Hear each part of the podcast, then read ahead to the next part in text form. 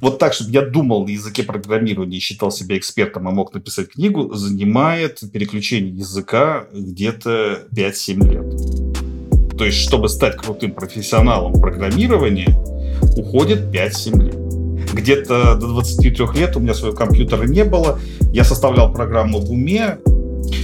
Там даже не спрос. Э, спрос, да, будет долго, но сейчас в IT находятся лучшие люди. То есть, если вы приходите в IT-компанию, это прямо, ну, вас будут окружать офигенные люди. Всем привет! С вами Настя Егорова и мой подкаст «Выросли стали» подкаст для тех, кто ищет профессию своей мечты. Выпуск каждый понедельник. И сегодня у меня в гостях IT-архитектор из нетологии Игорь Семдянов. Кто такие IT-архитекторы? Где они нужны? Как ими становятся? И еще много об IT-сфере слушайте в выпуске. И у меня для вас просто классные новости. Нетология дарит всем моим слушателям скидку на курсы по программированию и аналитике в 45% по промокоду «Выросли стали». Пишется слитно большими буквами, по-русски. Скидка действует от максимальной цены. Воспользоваться можно до 31 декабря 2023 года. Всем учиться! Игорь, здравствуйте! Привет! Игорь, вообще очень рада, что вы нашли время в свой выходной прийти ко мне в гости. Я, когда готовилась к интервью, э, немного у своих знакомых, да, которые понимают в этой IT-сфере, спросила вообще, кто такие IT-архитекторы, что это вообще за профессия. Просто когда я прочитала архитектор нетологии, для меня это такие странные словосочетания архитектор нетологии. Что-то э, в моей голове э, связки не было в этих словах. Вот. И я стала наводить справки, кто такие IT-архитекторы, и мне сказали, что это, ну, очень круто. Это прям вообще, вот, э, считается, что программисты это крутые люди, да, такие умные, классные, но вот IT-архитекторы это просто там на вершине где-то стоят. Вот, скажите, это так? Ну, до некоторой степени это действительно так, потому что в архитекторы очень часто растут из программистов. То есть программист угу. Сначала программирует, э, э, учится работать в команде, потом он может возглавить команду в качестве, например, тим лида или тех лида, то есть завести за собой людей. И когда ему нужно расти дальше, он уходит в архитектор то есть он начинает работать вот с командами или даже с целыми подсистемами, а иногда даже строить э, архитектуру всего предприятия. Угу. Здорово. И давайте немного введите в меня в курс вообще этой профессии. IT-архитекторы э, — это достаточно молодая, да, как я понимаю, профессия. Вот когда и как вообще она зародилась? Не совсем. А, на самом деле, когда мы... Вот IT-специальность угу. формировалась, это где-то середина прошлого века, а, она была молодая, у нас ничего не было. Мы, конечно, заимствовали из соседних инженерных специальностей термины, приемы, подходы. И в том числе вот практически сразу в 1970 году был заимствован вот термин архитектора. Угу. Если проводить аналогии, ну, конечно, это был заимствован из строительной образ, отрасли. Мы оттуда много что заимствовали, в том числе паттерны, вот как раз проектирование пришли из строительной области. А уж архитекторы в строительстве существуют там стародавних времен. То есть, ну, угу. на Руси их вообще зодчими называли. Э, и, получается, появились архитекторы. Э, это люди, которые э, стоят немножко над системой, у них вот такой вертолетный взгляд, и они делают совместимые системы. То есть вы пользуетесь компьютерами, телефонами, они совместимы друг с другом, вы можете файлы перекидывать или запустите Word, Word ставите таблицу Excel, и вот это все не, не работает, потому что если это делают разные люди, должен быть кто-то, кто посмотрит и, и добьется того, чтобы здание было закончено. Э, ну, в нашем случае архи... вот цифровое здание, цифровое, э, такой вот, э, цифровая система. И этим как раз занимаются архитекторы, потому что они стоят вот над всеми остальными э, разработчиками и э, очень хорошо разбираются в очень многих деталях. Ну, собственно говоря, как архитектор в строительстве. Потом э, эта специальность развивалась. Э, вот, э, сейчас очень много архитекторов, потому что, например, в 1996 году появилось понятие enterprise архитектора, вот архитектора предприятия. А в 2008 году появился solution архитектор, вот я как раз solution архитектор, то есть это э, вот э, если проводить аналогии с космосом, э, то вот Королев, э, главный конструктор, э, чтобы запустить ракету в космос, э, просто давал задания институтам или э, давал задания строить институты, э, делать э, ну, какие-то исследования, направления. И у него под, подчинение были другие конструкторы. И вот он выступал таким вот enterprise архитектором, то есть архитектором всей космической программы. А, и у него в подчинении были вот, ну, если на наши деньги переводить айтишные, да, solution архитекторы, которые uh-huh. как раз отвечали за связи институтов, за связи подсистем. А, и э, вот чем дальше мы развиваемся, тем больше архитекторов становится. Потому что сейчас, например, появляются бизнес-архитекторы, которые начинают проектировать уже э, бизнес то есть угу. особенно цифровой бизнес, как он внутри устроен. То есть мы можем очень долго сейчас, на самом деле, про это говорить. Да. Архитекторов много, но примерно, э, наверное, сложилось впечатление, что они делают. То есть это до некоторой степени такие технические руководители. Угу. Да, я поняла, которые понимают разные, наверное, с разных сторон продукт, да, и делают так, чтобы внутри специалисты технически взаимодействовали эффективно, да, между собой, и как-то ставят задачи так, чтобы э, на выходе был хороший продукт. Они даже не задачи ставят, а угу. они скорее добиваются компромисса а иногда даже э, добиваются таких внутренних законов, принимают архитектурные решения, угу. которые все должны подчиняться. То есть этот вот, если рассматривать предприятие, э, ну или какую-то цифровую империю вроде uh-huh. Гугла или Яндекса, как такое государство, то архитекторы как раз занимаются законодательной деятельностью в рамках uh-huh. этого государства на техническом уровне. Да, я тоже хотела сравнить вас с топ-менеджерами каких-нибудь больших корпораций. То есть, получается, по сути, вы такую же роль выполняете, только у вас не корпорация, а огромная система, которая работает каждую минуту, каждый день, и которая должна продолжать работать как живой организм. Вот. Все верно. Очень интересно. Еще, на самом деле, вопросов много возникло в голове, но я вас чуть-чуть позже об этом спрошу. А давайте угу. теперь поговорим про именно про ваш профессиональный путь, как вы вообще пришли к этой профессии. И начнем с э, того, кем вы хотели стать в детстве. Ой, я был совершенно не, амбициозным, не амбициозным, я хотел стать каменщиком на стройке. Мне очень нравилось, как складываются дома из кирпичиков, и меня это всегда очень завораживало. Хотел работать на стройке. Но стройка каком-то смысле в вашей профессии присутствует. До некоторой степени да, то есть только она цифровая, и кирпичики такие более цифровые. Угу. А когда вы учились в школе, какие у вас были любимые предметы? Химия. Химия. Угу. На самом деле информатика, информатику я очень любил, как только увидел компьютеры, э, влюбился в них без ума, но это были 90-е, компьютеры стоили дорого. Угу. Где-то к двух, началу 2000 вот, чтобы было понимание, компьютер э, стоил 1000 долларов стандартно, угу. зарплата очень хорошая была, 300 долларов, угу. вот максимум, что я мог накопить, 50 долларов. Угу. И поэтому где-то до 23 лет у меня своего компьютера не было, я составлял программу в уме и даже не пошел ни на ВМК, ни на какую ни, ни, ни на математическую специальность, я пошел в химию, потому что там было очень похоже. Э, можно было из атомов составлять молекулы, из молекул ну, проводить реакции. Это очень напоминало мне вот как раз программирование, но, конечно, я э, в голове всегда держал, что буду заниматься компьютерами, буду развиваться именно в IT. Угу. Когда-нибудь я доберусь, заработаю угу. все-таки эту тысячу долларов, у меня появится компьютер, и я тут же туда окунусь. Так и получилось. Так, это очень интересно на самом деле. Особенно я сейчас провожу параллель с Э, с учениками, да, сейчас в школе, у них есть компьютеры, у нас сейчас есть много курсов, есть программки, в котором ты можешь зайти, да, попробовать написать какой-то элементарный код. Есть приложение на телефоне, да, которым ты можешь как-то потыкаться и понять, тебе нравится это или не нравится. У вас такого, как я понимаю, вообще в доступе ничего не было. И как вы понимали, что это то, что вам нравится? Как вы узнали об этой IT-сфере? Как вы вот в голове вы говорите, что делали какие-то коды? Вот это очень интересно на самом деле. Как понять, что тебе что-то нравится, когда у тебя нет доступа к этому прикоснуться? Ну, э, компьютеры были, корветы в школе, поэтому все-таки mm. я к ним прикасался uh-huh. и доступ имел.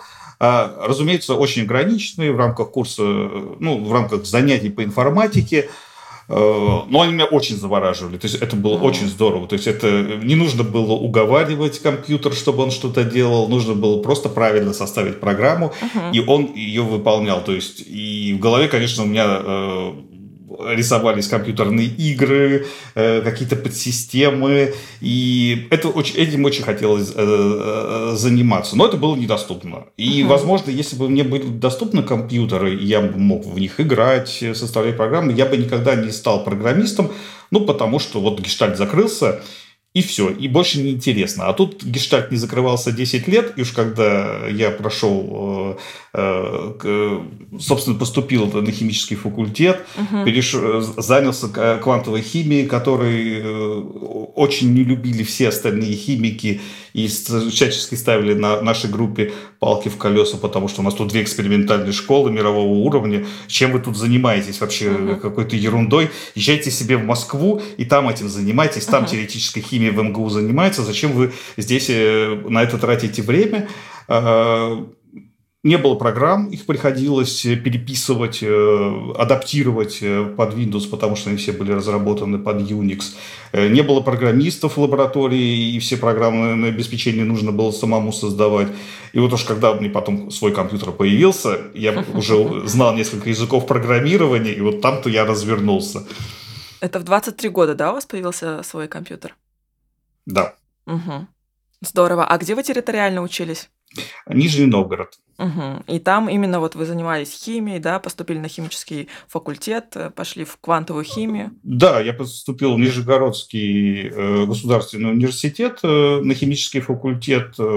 Там была группа квантовой химии. Угу. Это гру- единственная группа, где были компьютеры и где угу. они использовались вот крайне интенсивно. Не, не для набора текста, а именно вот для моделирования, для написания программ. И, конечно же, я туда первым делом и обратился и проник на втором курсе и начал заниматься программированием. Угу. Так, вот вам 23, у вас э, наконец-то свой компьютер, на котором вы можете программировать. Вы студент еще или уже закончили?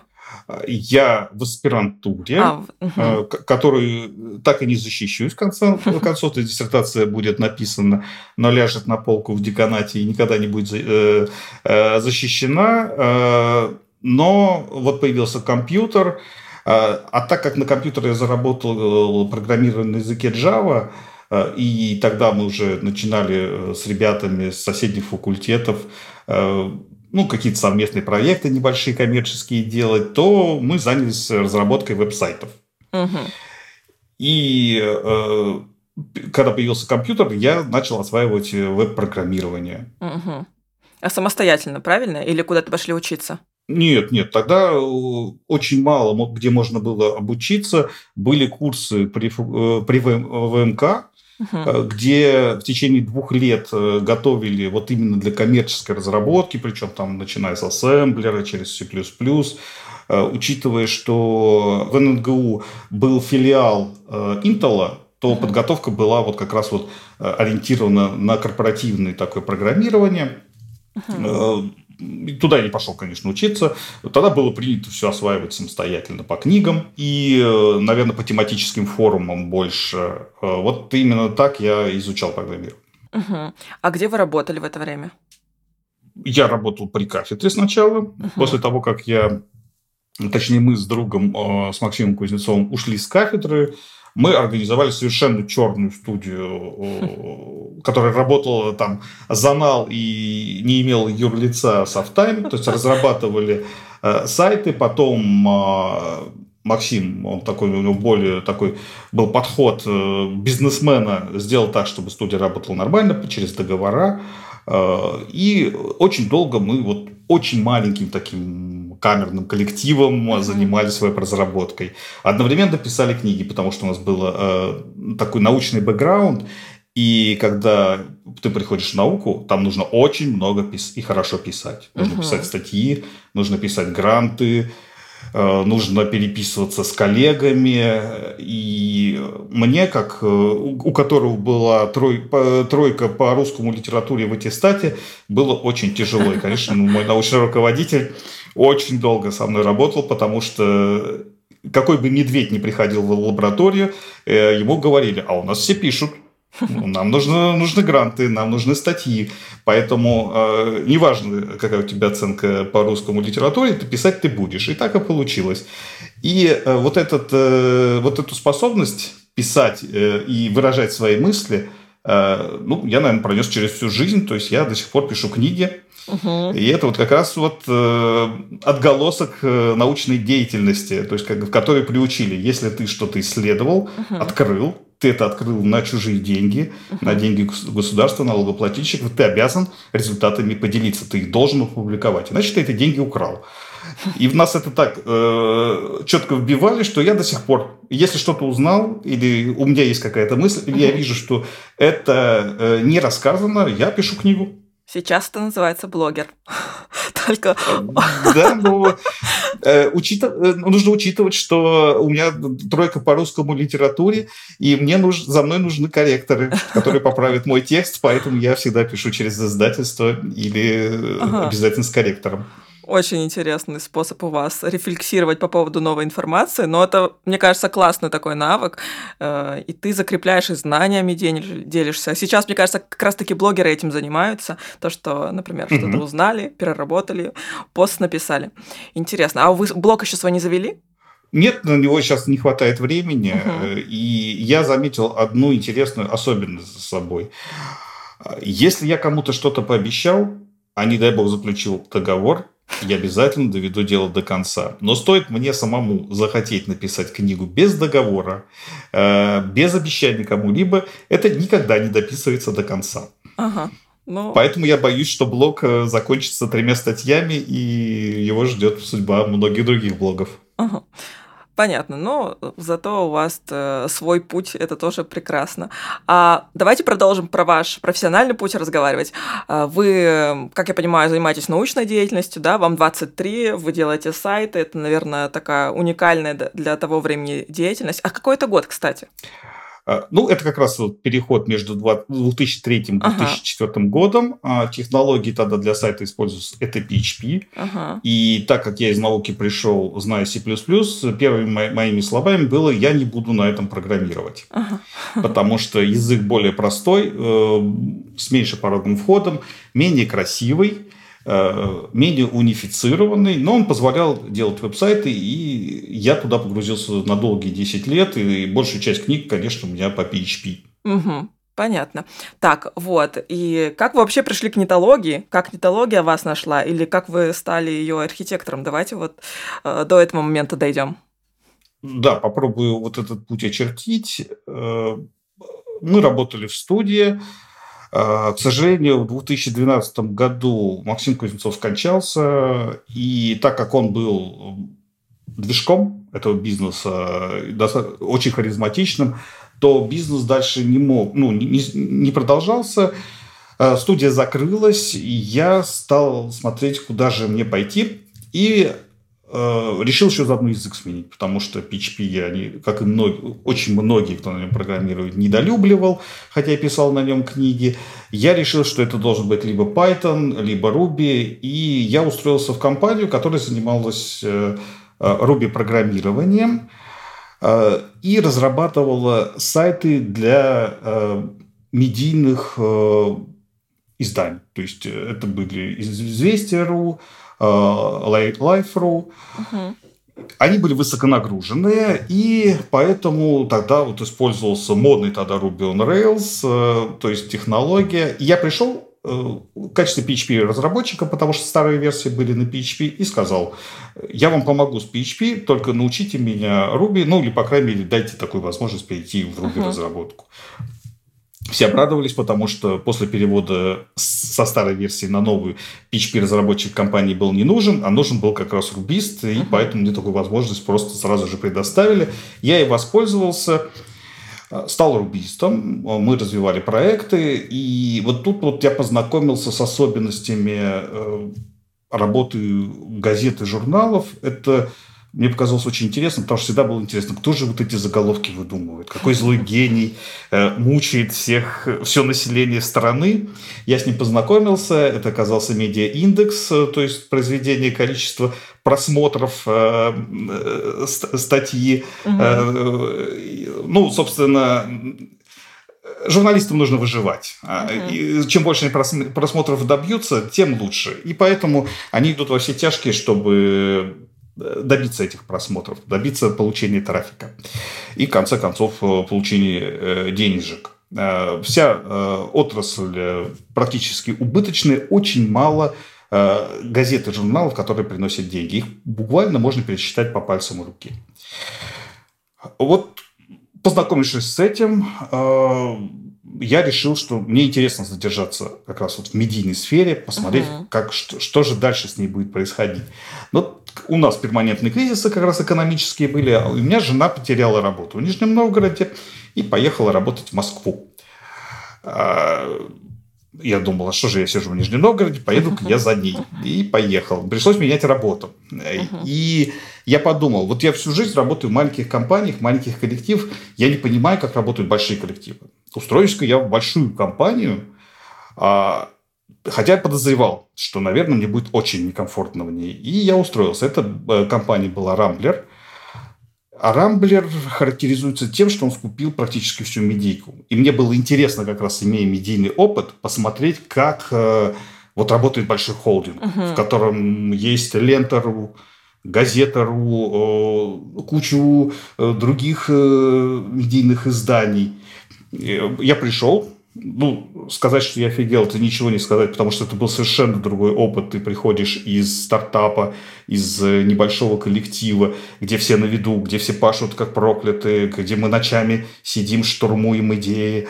Э, и ты приходишь в большую корпорацию, где тебя используют где-то процентов на 15. А, ты пытаешься сделать э, школы по программированию, еще как-то. Э, я могу больше работать, э, давайте что-нибудь затеем.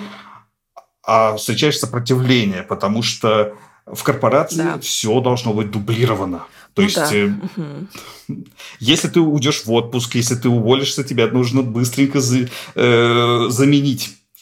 Э, и э, мне очень не нравилось. Э, Хотя вот сейчас, вспоминая этот опыт, я понимаю, что он дал очень много. То есть вот понимание о том, как работают предприятия, как они масштабируются.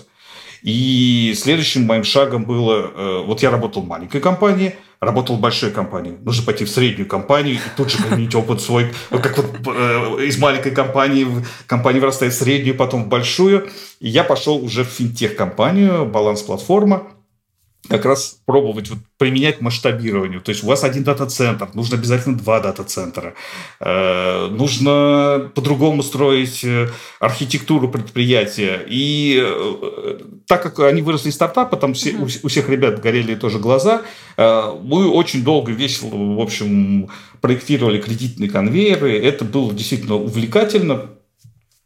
Но потом я немножко заскучал, тем более ушло очень много ребят – с которыми ты начинаешь. А это вот в больших корпорациях, да и в средних на самом деле, угу. это очень сильно подтачивает. Ты приходишь, и у тебя каждый день кто-нибудь увольняется угу. и уходит. Ты спрашиваешь, да зачем же вы уходите? Что случилось? Я говорю, ну, я отработал три года, я пошел дальше. И так каждый день. А новичков, которые приходят, и которые отличные ребята, ты не знаешь, ты с ними не взаимодействуешь. И у тебя ощущение, что у тебя постоянно горит э, по, земля под ногами, все уходят, кроме тебя. Э, ну, я этот эффект тому времени, конечно, знал, но все равно он немножко подтачивал. И э, захотел э, что-нибудь нового, и тут нетология как раз вышла с предложением поработать архитектором. Я, если честно, даже целый доклад сейчас готовлю, почему архитекторы не нужны в компаниях современных. И, и у меня были большие сомнения, идти ли архитектором, но после того, как я ознакомился, что они предлагают и в какой ситуации находятся, а они находятся в стадии уже пятилетнего переезда из одной системы в другую, из, из старой PHP-системы, которую ну, я отлично знаю, на новую Ruby on Rails, которую я тоже отлично знаю, я понял, что мне как раз вот очень хочется пойти и э, посмотреть, что, что там происходит, да, и помочь. Тем более, действительно, мы э, строили микросервисную архитектуру э, в финтехе, а у них монолит, и, в общем, э, все звезды сошлись. Я понял, что вот здесь вот как раз архитектор, наверное, пригодится, и это действительно здравое предложение. И вот так я вот дошел до нетологии и стал там архитектором. Угу. То есть вы серьезно к тому времени писали статью, почему компании не нужен архитектор? Э, нет, я сейчас ее пишу. А, сейчас. И, более того, осенью будет доклад на Frontend Conf ага. с таким названием. Круто. На самом деле у вас такой интересный подход к выбору профессии, э, не профессии, а к выбору работы, места работы. Вы всегда шли за э, за тем, что вы там можете узнать. То есть вы такие, я не знаю этот язык, а там вот он есть, я пойду. Я не знаю, как работают большие компании, а вот большая компания, пойду туда. Сейчас я не знаю вот это, как работают средние компании, пойду туда. Очень интересно это. На самом деле вот э, архитекторы так и должны действовать. Э, это моделирование. То есть это вот подход из науки. Э, то есть архитектор, он на самом деле моделирует бизнес информационной системы. То есть э, все э, делают бизнес, но на самом деле до конца не понимают, как он работает. Угу. То есть все работает, но если случится э, какой-то черный лебедь, непонятно, что делать. Например, не знаю, случается пандемия, куда нам бежать?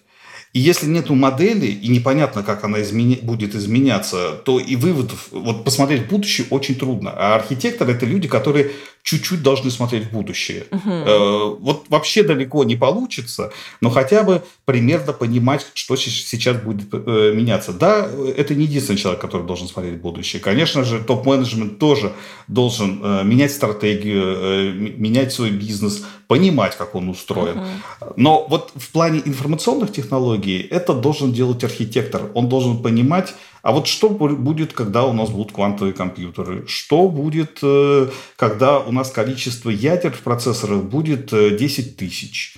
Что будет, если внезапно подешевеет, подорожает электричество, или, например, все забросят Руби, или все вдруг э, резко начнут учить Раст? Что мы будем делать в перспективе пяти лет?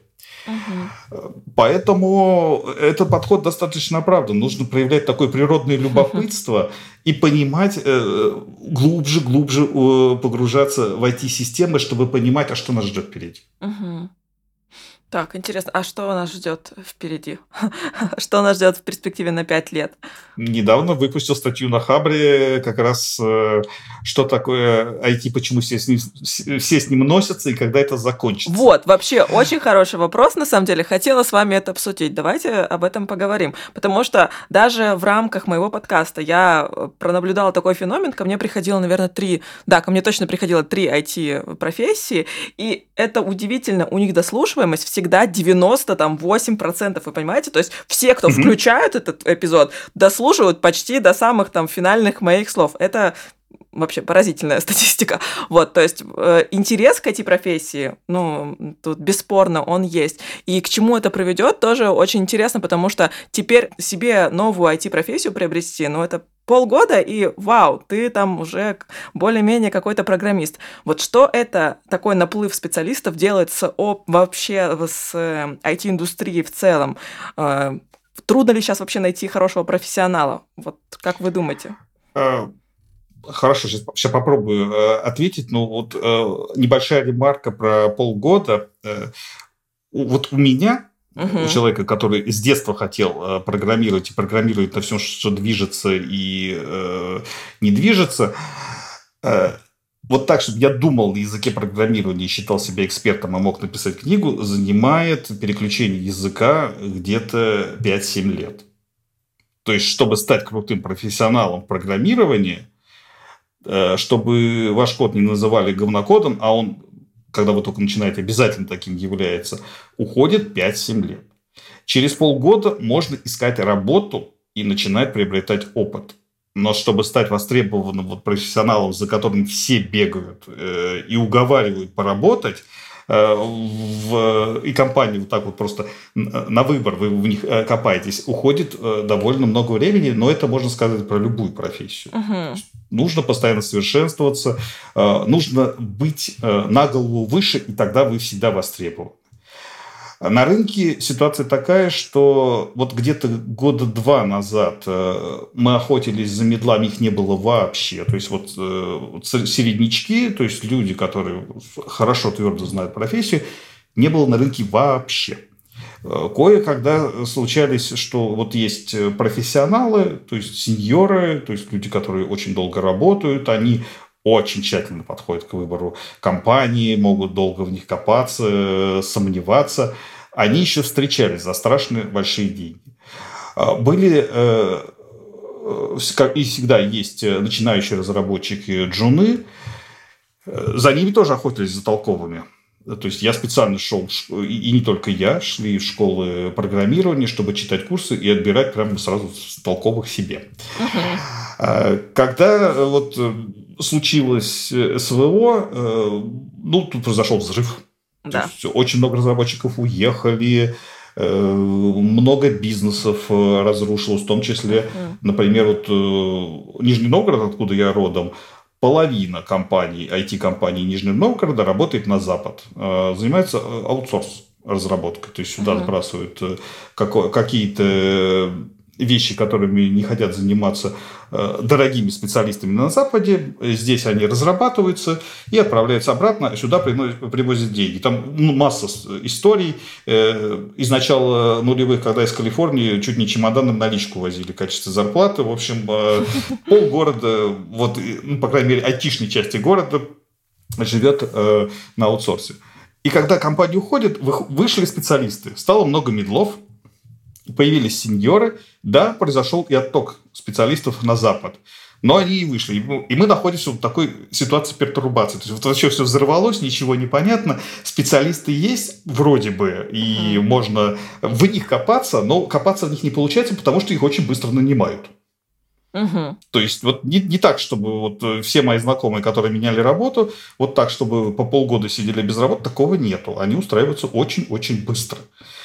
Ну, а начинающим разработчикам трудно всегда. Знакомые из США э, говорят, что вы в России живете в очень комфортных условиях, потому что вы вообще, в принципе, э, после курсов можете устроиться на работу, потому что в США это невозможно. Угу. Вам нужно иметь опыт или очень-очень хорошее качественное образование, вот так, почитав кни- книги и поделав пэт-проекты, вы не устроитесь. Потому что конкуренция всего мира. Это вот примерно как с Москвой. Uh-huh. Почему москвичи жалуются, что невозможно устроиться, поступить в московские вузы? Потому что в московские вузы поступает вся Россия. Uh-huh. И вы конкурируете со всей Россией, в отличие от региональных вузов.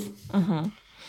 Э, так, ну, я, наверное, не на все вопросы ответил. Наверное, на самый фундаментальный вопрос не ответил. Сложно а ли как, найти? собственно, нет, э, собственно, а почему это вообще произошло? Ага. Нет, э, специалиста найти сложно. Ну, сейчас проще. Сейчас проще, чем два года назад. Можно uh найти хорошего сейчас специалиста. uh Это не, не навсегда, то есть будет потом сложнее. А, но вот откуда вообще такой хайп взялся? И вообще мы же привыкли, что вот сейчас похайпуют полгода, и все все забудут моментально. Это вот, вот, спроси э, любого скептически настроенного человека, сейчас вот, вот, вот сейчас их наготовят, и все, и сейчас все закончится. Мы уже это проходили с бухгалтерами, проходили это с юристами, экономистами, да куда вы все идете. И вот здесь вот нужно как раз посмотреть, модель построить. А что, собственно говоря, происходит. Угу. А, и вот в статье, вот если кратко ее пересказывать, э, я провожу такую мысль, что на самом деле вот, вот это взрывообразное э, развитие, э, оно связано с законом Мура. То есть э, Мур – это основатель компании Intel, который э, подметил одну особенность, что начиная с 70-го года у нас количество транзисторов на интегральной схеме удваивается каждые 18 месяцев. Если мы вот этот график вот так вот построим честно в транзисторов, то получится э, показательная функция такая. То есть у нас угу. как будто взрыв происходит, только он растянут во времени. То есть, если большой взрыв Вселенной, мы вообще, вот, он миллиарды лет происходит.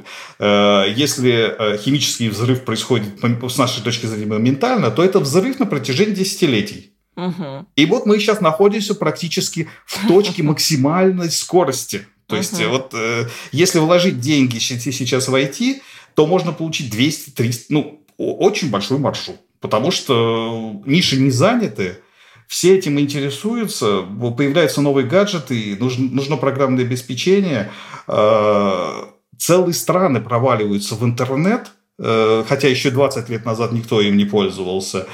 И получается, сейчас можно занять нишу, сейчас можно заработать максимальное количество денег – но со временем вот этот взрыв выйдет такой на плата, будет S-образная кривая, и это будет обычная инженерная специальность. А мы это наблюдали совершенно недавно с телевидением, например, э, когда все хотели быть телеоператорами, хотели уч... Э, работать на телевидении, а потом что-то просто, ну, работает телевидение, не работает. С космосом то же самое, когда мы 20% э, экономики США и СССР, то есть практически всей планеты, бухнули в космос, э, ну, потому что сейчас же мы оттуда натаскаем э, кучу минералов и вообще выйдем на новый виток развития, пока не выяснили, конечно, что все вокруг состоит из, ровно из того же, из чего состоит планета Земля, и добывать все можно здесь. Незачем uh-huh. летать вообще в космос. Это тоже был взрыв фактически инженерный. А, а сейчас мы даже с регрессом, потому что мы теряем технологии, которыми мы владеем. То есть мы uh-huh. настолько быстро развивались, что мы сейчас чуть не в обратную сторону идем. Спасибо, э, что э, немножко одумались и стали пробовать этих технологий восстановить, причем чуть не искусственно, потому что задача Илона Маска придумать, зачем нам летать в космос, чтобы не потерять эти технологии. Угу. Пускай будет интернет, пускай будет гелий, пускай будет полет на Марс, что угодно, лишь бы мы продолжали э, летать, потому что терять очень не хочется. Вот э, вопрос только, как будет IT развиваться вот, вот в конце когда вот уже пройдет вот этот максимальный э, рост, а он еще будет идти, он еще будет, по моим прикидкам, идти 30-40 лет. Вау. И вот когда мы выйдем на плата, это будет уже просто обычная инженерная специальность. Обучились, э, пошли работать и работать обычными инженерами, как, обычно, как все другие инженеры на заводах. Если у вас мощная э, IT-специальность в стране, как, например, мощная э, э, инженерная специальность Германии. Там инженеры получают, дай бог. Но если вы инженер в России, где промышленность убита, здесь вы будете получать очень мало.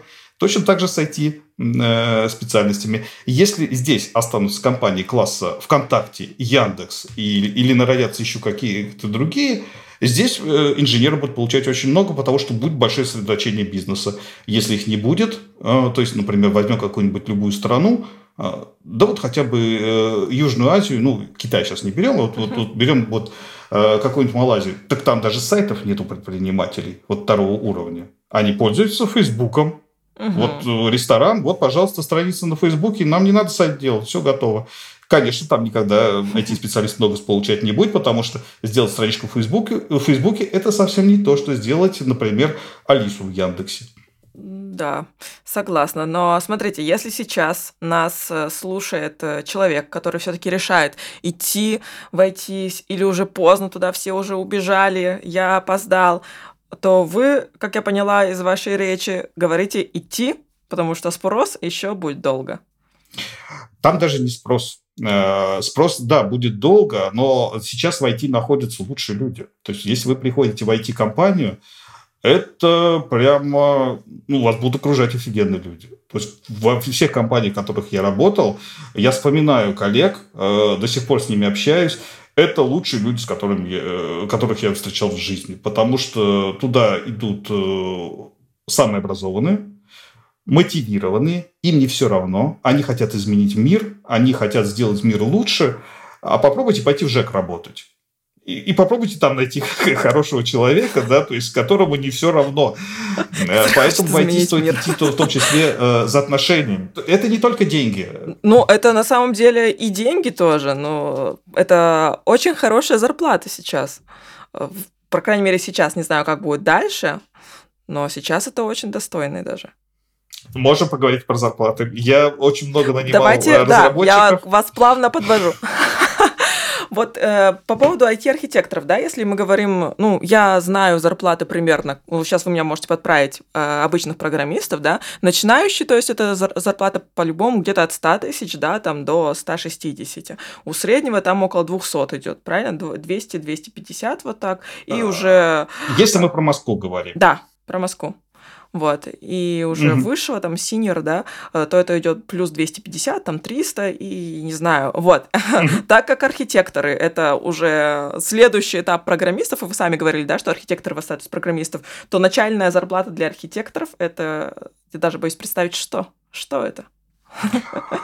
Э, ну, тут небольшую ремарку нужно ага. ставить, что начинающих архитекторов практически не бывает. Ага. Это примерно как э, нейрохирург. Э, вот начинающих нейрохирургов нет вообще, и хирургов начинающих нет. У них в жизни происходит очень много до того, как их подпустят к человеку даже посмотреть, что происходит на операции, ага. даже просто поподавать приборы. И архитектор, он тоже проходит довольно длительную трансформацию, довольно длительный путь, прежде чем становится архитектором. Поэтому у начинающих архитекторов, вот самые низшие, что я видел, зарплат, э, э, нужно сказать, что те зарплаты, которые вы, вы видите, это э, низовой контур. Вот то, что вот мы сейчас говорим про 100, 250, 400, это все правильно. Это uh-huh. то, что пишут на сайтах поиска да. работы. Да.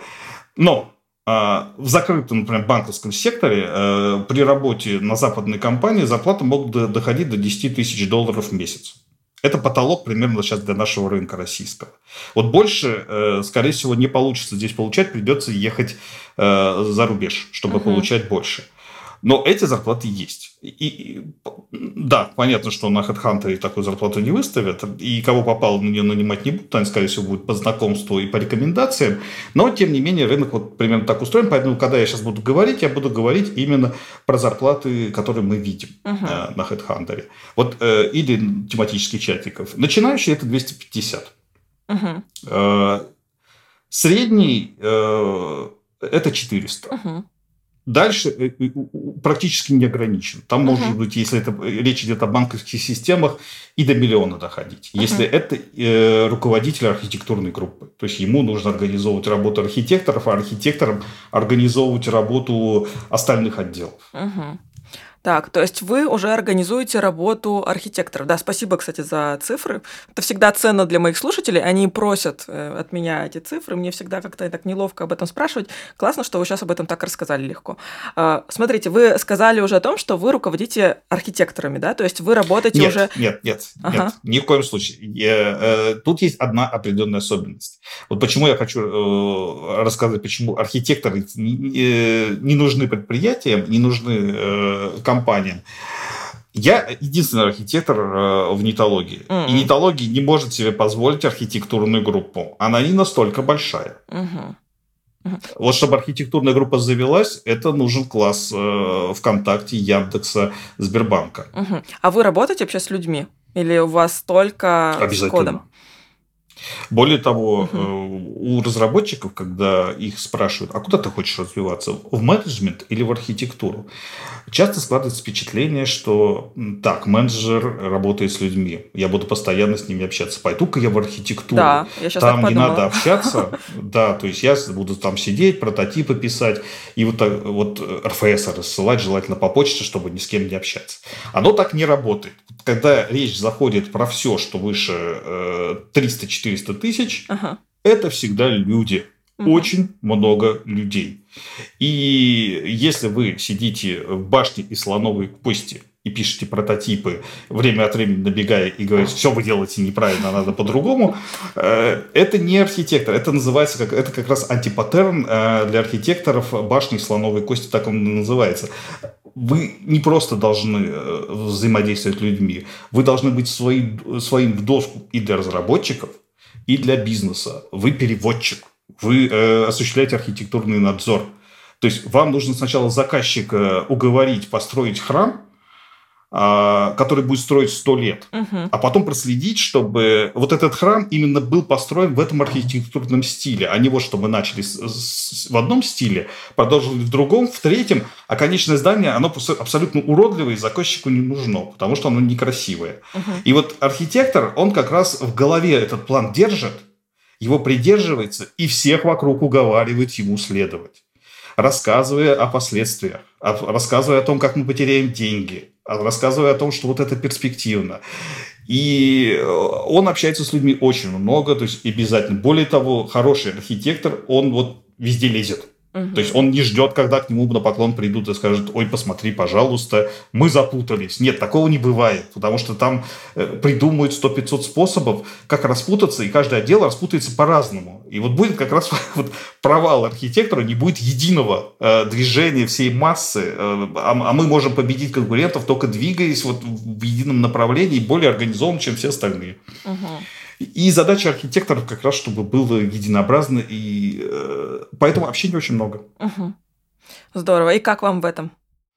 Хорошо. Хорошо. Узнаю очень много, потому что, э, вот, кстати, сошлю здесь, э, наверное, на э, Эванса. Э, это архитектор, который придумал Domain Drive Development. Ну, собственно, сейчас не буду в него погружаться, но он очень интересный. Его книжки читать просто изумительно, потому что он их пишет как романы. Как, как вот он работает в качестве архитектора, и все это делает в диалогах. Uh-huh. И вот э, пример э, э, мне очень нравится, когда он пришел э, строить программное обеспечение для э, перевозчиков морских, которые занимаются отправкой больших кораблей с грузами и говорит, давайте введем сущность корабль. Ему говорят, не надо вводить сущность корабль, мы с кораблями дела не имеем. Да как вы не имеете дела с кораблями, когда вы морской перевозчик? Видим, хорошо, вводи. Говорит, на четвертой, пятой итерации, когда я э, с бизнесом э, делаю прототипы, э, согласую это с бизнесом, больше погружаюсь, я понимаю, что кораблей-то и нету. Есть склады, есть логистика, есть контейнеры, есть деньги, есть счета, э, есть налоги, есть все что угодно, кроме кораблей. То есть корабля действительно в этом бизнесе нет, несмотря на то, что это компания по, перево... по морским перевозкам. И вот задача архитектора вот увидеть эту модель, разобраться – тебе могут подсказать с самого начала добрые люди, что корабля там нет. Но ты должен сам разобраться и понять, что он там точно, его там точно нет, или он все-таки он там есть. Угу. И архитектор вот это должен понять, э, опираясь на людей, которые на самом деле до конца этого не понимают. Потому что это задача архитектора разобраться и понять, как это здание будет построено, как оно моделируется, как, оно, как сделать так, чтобы оно не рухнуло в конце концов. Угу. Ну, прямая параллель, да, системы с зданием дает э, в результате профессию архитектора. Вы так интересно говорите метафорами, мне даже стало э, любопытно почитать ваши книги. Наверное, там так, Ой, таких... они скучные. Да, не верится. Можно попробовать, но я не Эванс, я хорошо писать вот так не могу. Ага. Так. Статью можно Хабли почитать, она поинтереснее. Здорово, да, потом ссылочки обязательно нужно будет все собрать. Я у себя в телеграм-канале оставлю оставлю, так что переходите и читайте. И мы с вами, Игорь, подошли к финальным вопросам. Быть архитектором – это IT-архитектором.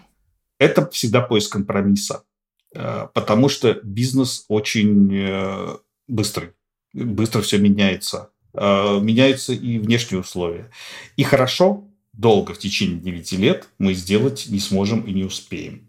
Но делать нужно хорошо. Поэтому архитектор в IT – это всегда поиск компромисса. Угу. Как сделать э, быстро, чтобы мы все-таки деньги заработали, э, но в то же время, чтобы э, не создать себе еще больше проблем в будущем и не потерять их э, в будущем еще в большем количестве. Круто. Так, кем из своих коллег вы восхищаетесь? И если такие люди есть, то какие бы качества вы хотели от них перенять? Хороший вопрос. Э, ну, наверное, Антон Давыдов, потому что это первый архитектор в Руби мире. Вообще архитекторы э, в массовом количестве находятся в Java мире, потому что это банки, это крупные компании.